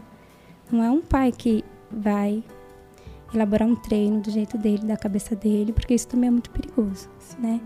Porque é, os profissionais que acompanham a criança normalmente são os profissionais que, que, que sabem a maneira certa e vão orientar adequadamente como é que você deve fazer isso, né? E eles vão é, avaliar e ver se esse treino está sendo realizado adequadamente. Porque no autismo também é importante a gente reforçar que a gente evita a, a aprendizagem com erros. É uma coisa a ser evitada no autismo. Então, essa criança, na verdade, que eu estou mencionando, estou dando exemplo, é uma criança que já faz uma intervenção e ela está sobre a orientação de um profissional formado que sabe o que está fazendo, que normalmente é um psicólogo. Uhum. Sim. É, entra naquela naquela orientação individualizada que você Sim. mencionou, né? Que vai estar acompanhando essa família, vai estar acompanhando o processo dessa criança, é, de aprendizagem, de comportamento, é, como que a família está se adaptando a essas questões, né? E aí, falando um pouquinho sobre isso, eu queria saber um pouquinho como que é a sua rotina, quem te ajuda aí nos cuidados com o seu filho. Então, eu acho que a gente acaba se ajustando, né? Ajudar ninguém me ajuda, não. Uhum. Eu, porque assim, é, é, aqui na cidade mora. Eu não tenho família por perto, então é eu, meu marido e meu filho. Então, meu marido trabalha em horário integral e eu fico em casa. Mas é, eu acho importante mencionar que eu falo sempre dos ajustes, os ajustes que eu fiz por conta do diagnóstico, né? Que Sim. me levaram para o caminho que eu estou hoje, né? Então, eu tinha uma formação, eu trabalhava na área de recursos, recursos humanos, horário integral. Quando eu estava preparando para voltar para a área, né? Foi quando eu percebi o autismo e resolvi parar tudo para focar no meu filho. Então, a partir desse momento, eu decidi também que eu precisava, se eu quisesse voltar a trabalhar, eu teria que mudar de área. Eu teria que ter uma profissão que me permitisse conciliar a terapia com o trabalho. Porque a terapia ela é prioridade, né? A gente não pode deixar o tempo passar, é muito precioso. E aí eu acabei fazendo pedagogia, já me formei, né? Mas é, é realmente uma situação bem difícil quando você tem uma criança com autismo, porque muitas vezes você pode contar com seus parentes, porque uma criança típica, eu estou dando um exemplo. Se você precisa de um suporte, você consegue alguém que olhe uma criança, alguém da sua confiança, mas uma criança com autismo, as pessoas têm uma resistência, porque elas não sabem como que funciona. Uhum. Então já conversei com pessoas, né, que eu tinha a intenção de que essas pessoas me socorressem em alguns momentos, né, num período que eu estava estudando, e elas me fizeram perguntas do tipo, mas como ele come? Então são perguntas que a gente ri, mas isso mostra para nós o quanto as pessoas não sabem nada de autismo, né? Eu respondi, eu falei, olha, ele come igual todos nós. Quando ele quer alguma coisa, ele pede, você dá, ele mastiga e come. Exatamente. Então, é, isso é, eu fiz esse comentário, mas é, é, muito comum. As pessoas elas sabem muito pouco sobre o autismo. Sim. Se elas chegam perto da criança, elas ficam muitas vezes paradas, não sabem como agir. Uhum. Então, eu acho importante a gente falar, né? Que nem eu falo. No caso, já me perguntaram como que eu faço quando eu vejo uma criança com autismo. Eu falei, a, a pessoa principal para te falar como você deve agir é a mãe que conhece a criança. Se for, se for uma criança como o meu filho, ele vai adorar que você abrace e beije, ele vai agarrar você. Mas tem criança que não, que você já tem que chegar e falar mais baixo, ela não gosta de barulho, ela se assusta. Então, cada criança é de um jeito. Mas é, é o meu filho, nós temos uma rotina hoje de terapia, é frequente, né? Meu filho faz terapia três vezes na semana. No período da manhã, né? Nós vamos até a clínica, ele realiza a terapia lá. E no período da tarde ele vai para a escola. Uhum. Né? Então, é, perceba que precisa fazer os reajustes aí na rotina, porque não é uma terapia uma vez por semana de meia hora. Isso também é importante falar. Sim. Porque a intensidade ela faz muita diferença na vida da criança com autismo, né? A intensidade do tratamento. E aí no período da manhã ele realiza a terapia e à tarde ele vai para a escola. E aí é esperado com o tempo que essa carga horária vai reduzindo à medida que ele vai desenvolvendo, né? Sim. Que a criança vai desenvolvendo. Existe um plano de intervenção que é focado nisso. Sim. É, as mães elas também responderam nesse sentido que é uma correria né? Todas trouxeram aqui um pouquinho dessa correria, de cuidado, de médicos especializados, de terapia, é, de serviços, né, é, que elas buscam especializado nisso. Então, a educação, né, que seja é, inclusiva, é, essa ajuda, é, às vezes do marido, do familiar, às vezes fica um pouco receoso em ajudar, né. Então, essa explicação o tempo todo de como que funciona, é, de como que o filho é, é, elas trouxeram bastante a respeito disso. E aí, eu gostaria agora de falar um pouquinho sobre o Davi. Quais são as potencialidades dele, assim, que você vê hoje? É, os momentos, as maiores qualidades, assim? Olha, eu, eu acho que se quando eu recebi o diagnóstico, a neurologista me mostrasse um vídeo do meu filho hoje, eu não teria chorado tanto. Eu acho muito importante falar isso. Porque o tempo inteiro a gente vê as pessoas em depressão, muito triste porque elas não sabem o que vai acontecer. E realmente, como você mencionou, você faz planos. A gente sempre a, a gente vive fazendo planos. Se você estuda é porque você quer trabalhar na área. Se você engravida, naturalmente você faz planos ali para a criança, né? E quando isso não acontece, né? Você precisa fazer um ajuste aí que muitas vezes você não está preparado. Não é ninguém quer, na verdade, né? Eu até sempre comento, né? É, a gente escuta muito, ai, você é uma mãe especial. Mas se eu te perguntar, você quer ser uma mãe especial? Provavelmente você vai falar que não. Uhum. Então, não é tão fácil quanto parece. Mas o Davi, eu acredito que como nós in iniciamos a intervenção de forma precoce, ele teve muitos ganhos, né? Então, hoje o Davi, primeiro o Davi é a criança mais linda desse mundo. ele é uma criança extremamente carinhosa. Uhum. Que ele adora agarrar as pessoas, né? Até às vezes a gente sai e as pessoas se assustam, que ele gruda nas pessoas, né? ele é o tipo de criança que busca muito contato, na verdade. É, tem um perfil de criança que evita Sim. barulho, contato. E ele é o tipo que busca, né? Então, ele precisa sentir sensações o tempo inteiro. Mas o Davi hoje, nós temos assim, o que para nós antes era motivo de arrancar os cabelos, hoje você consegue enxergar uma luz. Você fala, não, é possível. Uhum. É possível que ele seja um adulto funcional, independente. Porque hoje, com seis anos, ele teve muitos ganhos, né? E só que eu acho muito importante também mencionar sobre o envolvimento dos pais, porque muitas vezes seu filho tem um, um profissional excelente, uma fono excelente. Vai lá, você leva seu filho para terapia, fono tá lá se matando, tentando fazer seu filho falar, o psicólogo. Mas quando chega em casa, seu filho fica o dia todo na TV. Uhum. Então é muito importante os pais estimularem, né? O meu filho assiste TV. É normal assistir, a maioria das crianças assiste, ajuda, estimula. Meu filho aprendeu muita coisa que o terapeuta tentou uhum. ensinar e não conseguiu, e o desenho ensinou. Então, eu não estou é, reprovando, eu acho que é super válido, mas é muito importante que os pais estimulem a criança. E em situações é, do dia a dia mesmo, eu sempre menciono que os pais não são terapeutas. E eu não quero que meu filho me veja como terapeuta.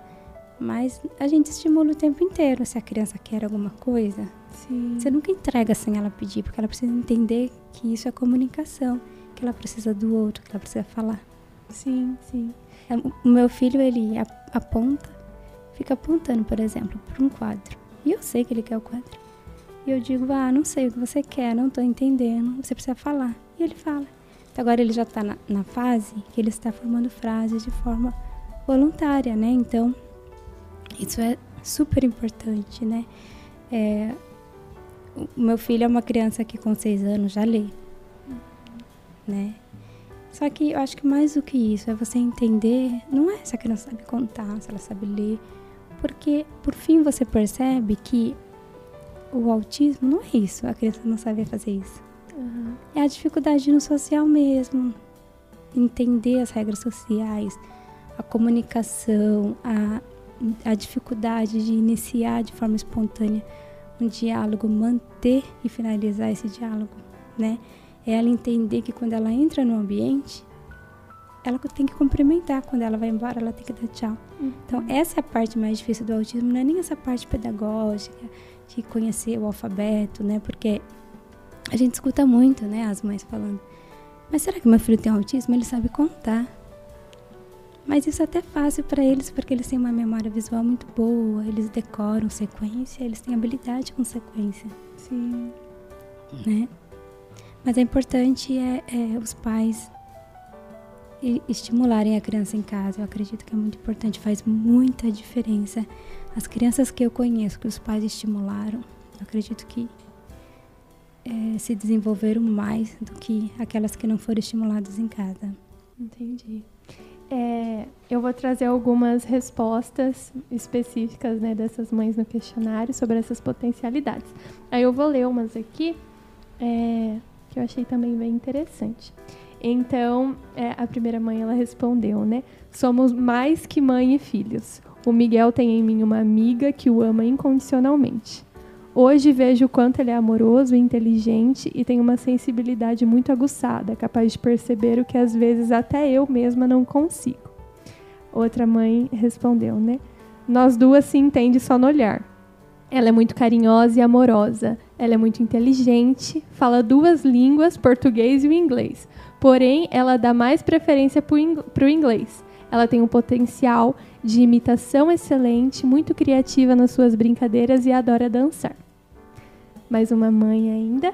Depois de um processo longo, aprendi a entendê-lo e saber lidar com suas dificuldades. Hoje, hoje tudo é mais fácil e é suave. Ele é meu tudo. Eu vivo e respiro por ele 24 horas. Ele é amoroso, carinhoso, inteligente. Passou por muita coisa até que descobrimos. Ela é muito brava, mas é a minha personalidade e também é carinhosa. É, eu, eu achei importante falar sobre isso e ler também o relato dessas mães, é, para a gente refletir de não olhar para essa criança como um problema, né? É, dessa família é muito importante o apoio dessa família nessa rotina que é corrida no momento que descobre esse diagnóstico que é solitário, é, que a mãe ela vai se colocar nesse lugar de, de um, um, misto de sentimentos, de como que vai ser agora. E quando ela se vê sozinha nesse processo, é muito mais intenso e dificultoso.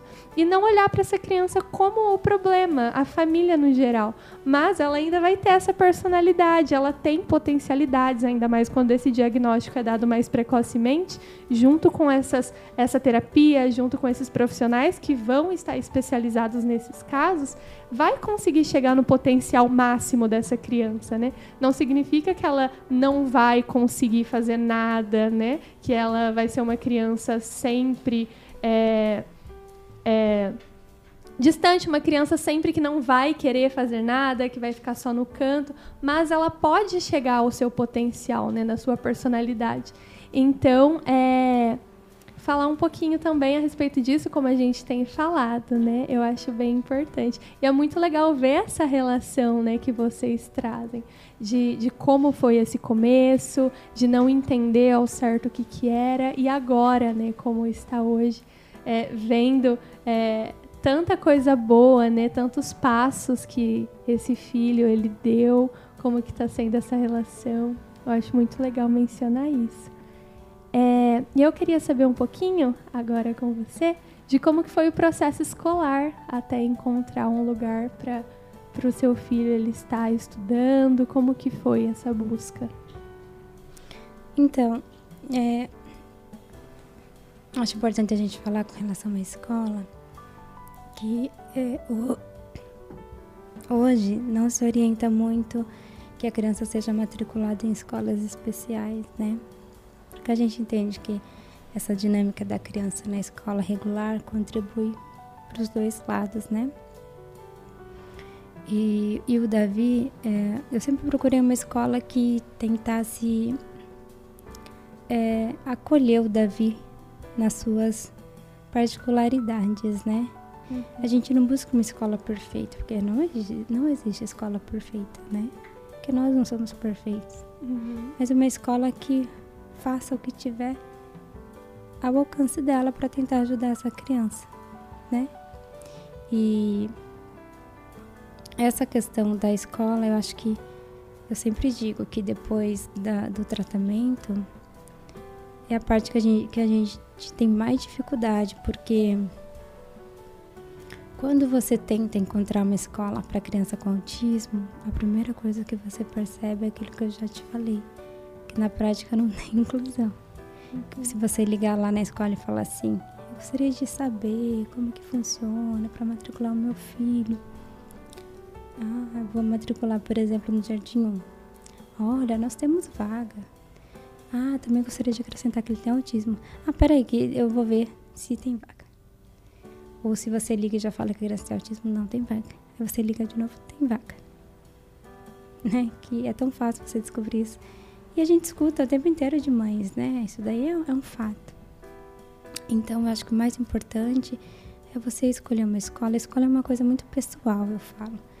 É, tem escolas que minhas amigas adoram e eu não gosto. E vice-versa, né?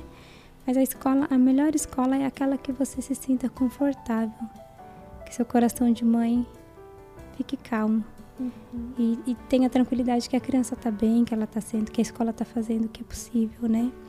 Então, eu acho muito importante a escola ser aberta ao diálogo, né? Se a criança tem alguma dificuldade, porque as dificuldades elas aparecem, né? No caso do Davi, o Davi não é uma criança com muitas restrições alimentares, né?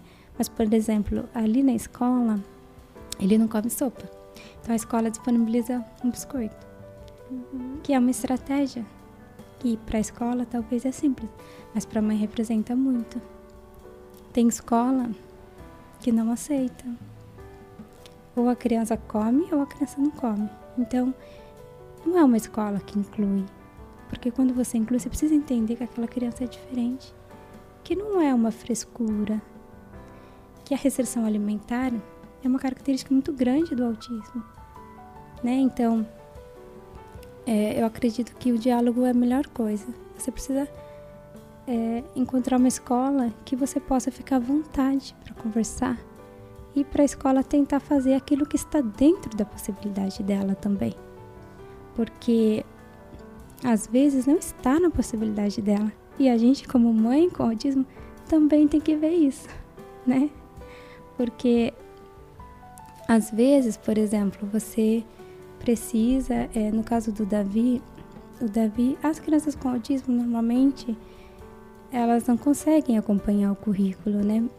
Principalmente quando é, é, tem algum tem alguma alguns métodos de ensino que são ainda mais voltados assim pro pro vestibular a gente fala, né? Então exigem bastante. Sim. Então eu acho importante assim a escola fazer adaptações ou, ou é, ver com a mãe se a mãe consegue, porque no caso do meu filho eu mesmo prefiro fazer, porque eu sei exatamente como ele funciona.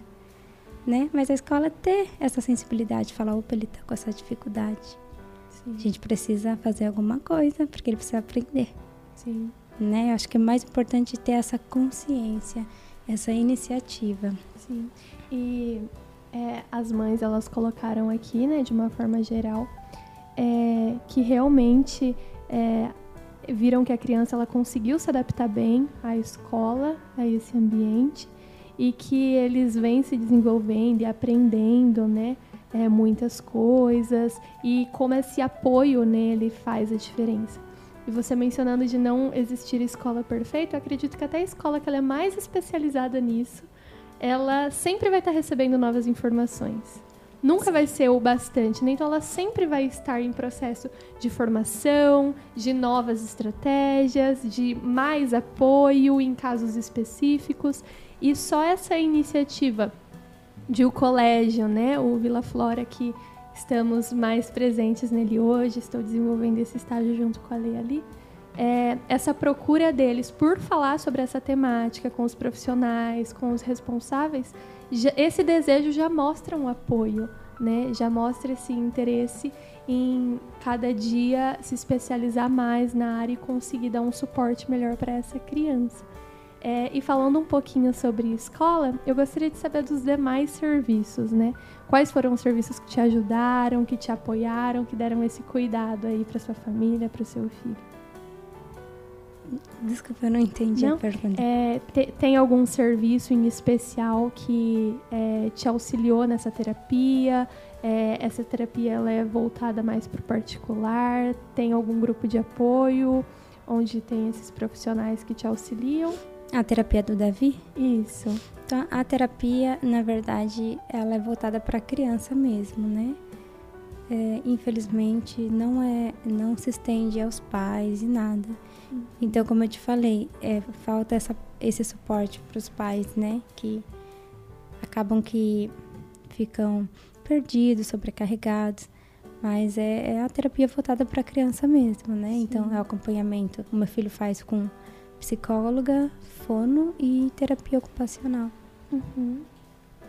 É, as mães elas mencionaram aqui, né, é, que sobre essa terapia ter ajudado, é, principalmente nos serviços de tratamento com a aba, né? A gente mencionou um pouquinho. Ah, sim, sim. Um pouquinho fora aqui do podcast a respeito disso. Ah, sim. É, eu acho que eu não tinha entendido sua pergunta.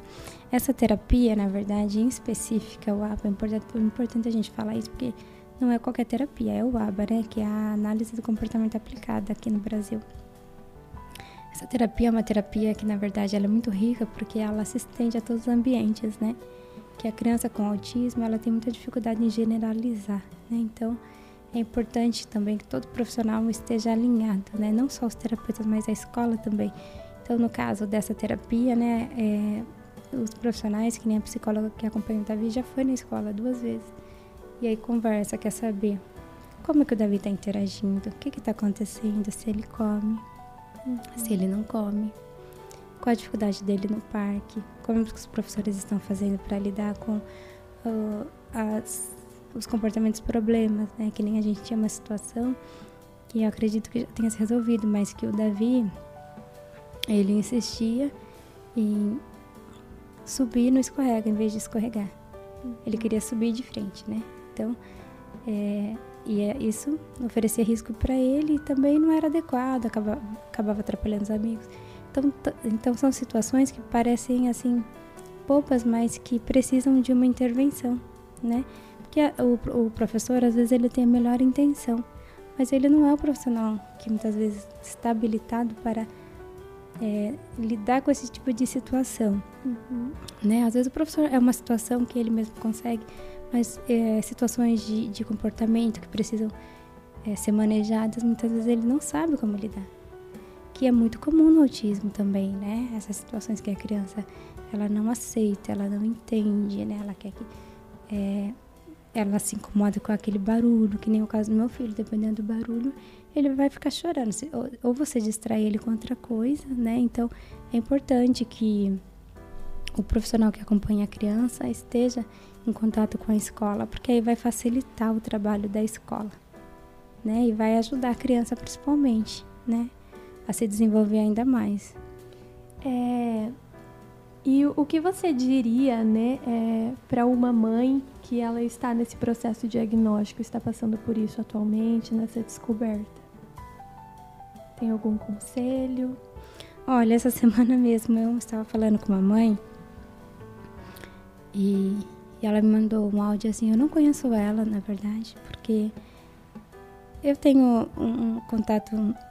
Né, é, é, na verdade, quando eu estava em processo do diagnóstico do Davi, eu entrei num site chamado Baby Center, que é muito conhecido. E lá é muito comum você abrir, abrir um tópico de uma situação que está acontecendo com você para ver se alguma mãe se identifica, enfim, troca de informação. E eu botei que o meu filho eh, estava nesse processo, se alguém estava na mesma situação, né? E para compartilhar informação, e eu deixei meu telefone. E desde então, muita gente manda mensagem. Já recebi mensagem até fora do Brasil de pessoas perguntando sobre autismo. Uhum. E esta semana eu recebi a mensagem de uma mãe de Ribeirão Preto, que está em depressão grave porque a criança tem autismo. É, e ela tem uma criança de 3 anos que tem muitas habilidades, que tem autismo, mas a criança já fala. A criança, porque quando a criança já fala, já é um grande avanço, porque aí evita muitos comportamentos problemas, né, que a gente fala. Mas mesmo assim, é um luto, porque alguma coisa ali para a mãe saiu fora que ela havia planejado. E ela me mandou um áudio chorando muito. E seria mais fácil eu falar para ela: não, isso é bobagem. Imagina. Porque às vezes a gente quer consolar alguém, mas gente, às vezes a gente não sabe. Como muitas pessoas chegaram em mim e disseram: ah, você não deveria estar tá chorando, que tem gente em situação muito pior. Então a gente tem que tomar cuidado, porque eu sempre falo: não importa se alguém está em situação pior, todo mundo tem o direito de chorar a sua dor, né? Ainda que pro outro seja pequena. Mas aí eu disse para ela, eu falei assim, olha, eu sei exatamente o que você está passando. Eu lembro o dia que eu entrei na sala da médica e eu chorava muito. Meu marido botou a mão no meu ombro e falou assim, calma, calma, que ele ficou preocupado, tentando conter o meu choro.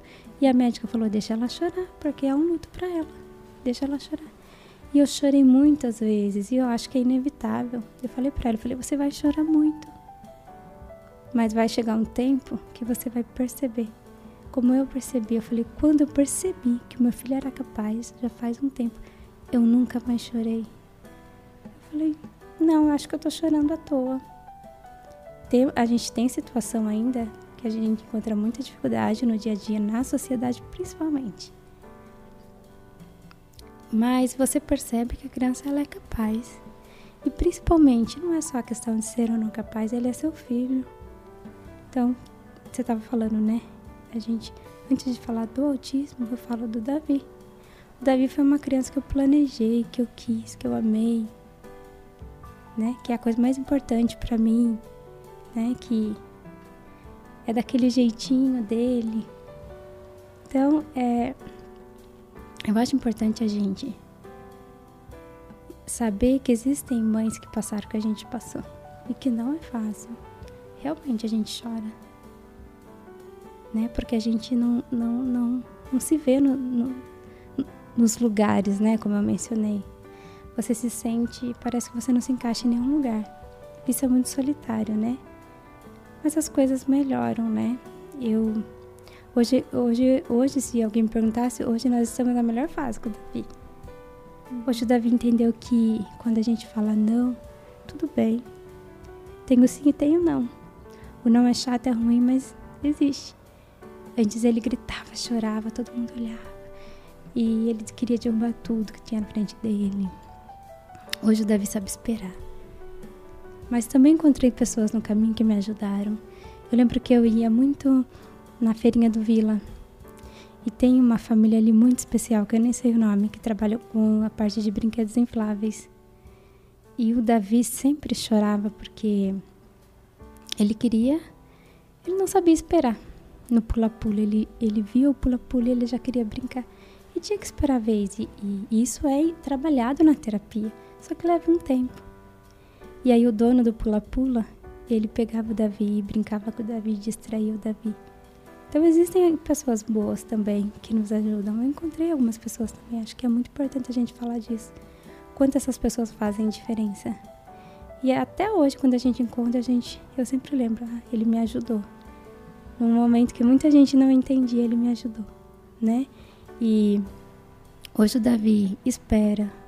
Hoje o Davi vai ao supermercado normalmente comigo, mas eu tive a fase que ia eu e meu marido, porque ele com certeza ia apresentar algum problema, alguém ia ter que sair do mercado com ele. Ele gritava, ele chorava, ele não entendia o não, não gostava de um monte de coisa. Depois você vai mudando as estratégias, mas você não pode deixar de levar.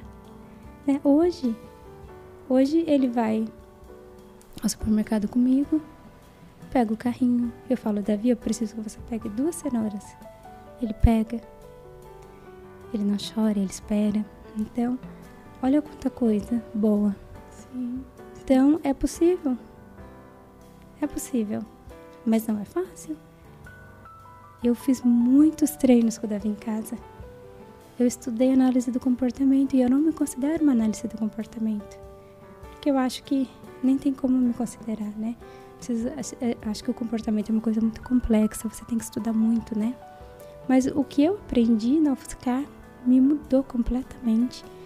Me ajudou a enxergar, a observar o Davi, a identificar as estratégias para ajudar ele. Então, é, existe um caminho, né, que você tem que, que trilhar, né? Mas por fim existe também o que a gente fala, né? Você consegue encontrar um caminho para ser feliz no meio de tudo isso. Então você encontra. Talvez esse caminho não seja agora para alguma família. Talvez nesse momento, como como é, é, como essa mãe que me mandou mensagem, para ela não é o momento ainda, ela está chorando. E as pessoas têm que respeitar e entender que é o momento dela chorar mesmo. Mas aí com o tempo as coisas se ajustam. É esse o conselho que eu daria. Sim, é muito importante esse seu conselho. É para dar uma luz também, né, nesse momento que parece tão intenso, tão sem saída às vezes, tão solitário, de saber que tem outras pessoas também que podem sim ajudar, que tem outros meios, que lá na frente vai se encontrar essa luz, né? E eu vou mencionar também os conselhos das mães que estavam aqui no questionário. É, a primeira mãe ela mencionou, né? Sem sombras de dúvida, precisa manter a calma e procurar conhecer todos os meios de tratamento e socialização para lidar com a situação e para que o processo não seja exaustivo, porque longo, sem sombra de dúvidas, ele é.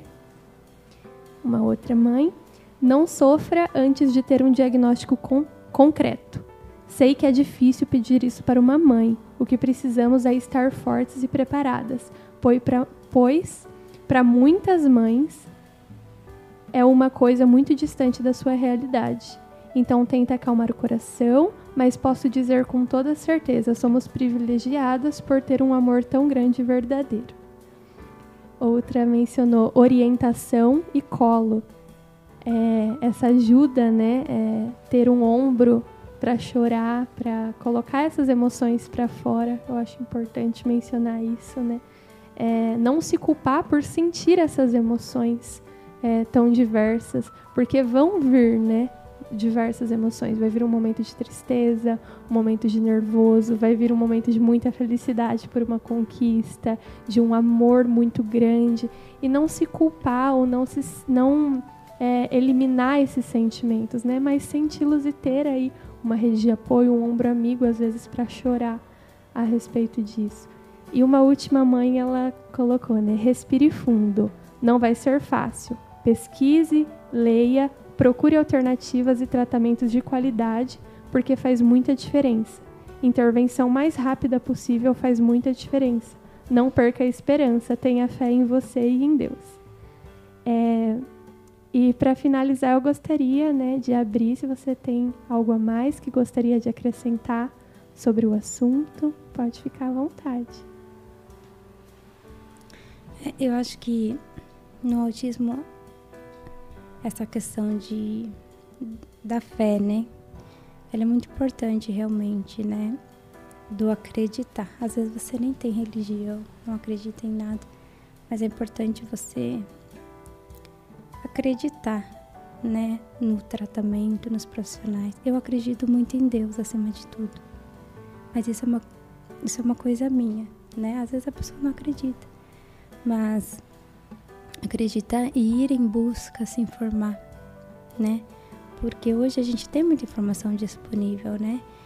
E esse caminho, como uma mãe mesma mencionou, ele é longo. Então, às vezes, o seu filho está fazendo terapia com uma terapeuta e você está vendo que não está dando muito certo, porque acontece, né? E às vezes você precisa, você troca terapeuta, às vezes troca equipe. Então, esses ajustes também, eles são comuns, acontecem. Então, às vezes é necessário muitos ajustes aí no meio do caminho, né? Sim. Mas não pode desistir. Acho que é muito importante é, a questão da, da positividade, né? Uns dias são melhores. Tem dias que você acha que você é tão forte que você consegue levar o mundo no peito, né? As mães falam. E tem dias que é, o, a gente fala o autismo das caras, né? Ele sempre dá as caras. e aí você fica meio chateada, desanimada, mas é importante a gente recomeçar. Acho que a vida, ela tem os seus desafios, né? Na minha vida, o meu maior desafio é o autismo. Sim. Né? Mas é, na vida de outra pessoa, às vezes não é autismo, mas essa outra pessoa tem também um grande desafio. Então, é mais importante a forma com que você lida, as ferramentas que você usa para lidar com essas dificuldades, né? E acho que é isso, precisa se manter positivo, né? Por mais difícil que seja. Porque já é um caminho que não é fácil. Sem, sem fé e positividade fica ainda mais difícil, né? Sim. Então eu acredito que é isso. Eu vou trazer também os relatos, né? É, de algumas dessas mães do questionário sobre esse assunto que elas acrescentaram também. Então, o primeiro relato. Apesar de todo o processo que é difícil e cansativo, a melhor coisa que me aconteceu foi ser mãe e não me arrependo nem por um momento. Se fosse para escolher, passaria tudo de novo. Amo meu filho e sou imensamente grata a Deus por essa dádiva. Espero que esse testemunho de vida e dedicação tenha ajudado no TCC. Com certeza, todos estão ajudando. É um outro relato. Por mais difícil que seja o diagnóstico, não se sinta menos que nenhuma mãe. Nós somos abençoadas pelo crescimento e a pessoa que nos tornamos com tudo que eles nos ensinaram. E não faça comparações de seus filhos com outro. Nossos filhos são diferentes, mas não deixam de ser iguais. É, um último relato. Sim, cuidado com a opinião das pessoas. Siga seu coração. É muitas lutas, guerras, é, mas muitas alegrias e vitórias. Eles são únicos, sem maldades e malícias. São apenas diferentes, precisam de apoio de todas as maneiras possíveis. É, e para finalizar, de fato, eu gostaria de agradecer novamente muito a sua contribuição em ter topado vir aqui conversar um pouquinho. É, eu tenho certeza que o seu relato vai ajudar muitas mães, que vai ajudar a trazer o conhecimento do que, que é, é o espectro autista é, fico muito feliz de verdade por você ter topado. Foi muito especial pra gente. Da mesma forma, eu gostaria de agradecer a todas essas mães que se disporam a tirar um tempinho dessa rotina que é corrida para responder esse questionário. E no, nos encontramos no próximo podcast, na próxima semana. E sempre estaremos à disposição caso surja alguma dúvida. E muito obrigada, obrigada, viu, Claudineia? Por nada, eu que agradeço. Para mim é é um privilégio falar do assunto, né? E né, acredito que para finalizar, é, eu queria falar sobre uma, uma a, a, questão da aprendizagem do autismo, né? Que da lição, né? Que essas mães comentaram. Uhum. A gente foca muito assim nas dificuldades, mas no autismo você também aprende. Essa criança que aprende, né? Então é, é importante a gente é, abraçar esse aprendizado, né? Aprender com ele, né? Porque é, isso é um privilégio só para mãe que tem filho com autismo, né? Então eu, eu agradeço imensamente o convite. Para mim foi um prazer falar de um assunto que para mim é tão importante. Muito obrigada, de verdade. Obrigada a todos que estão escutando até aqui e até a próxima semana. Tchau, tchau!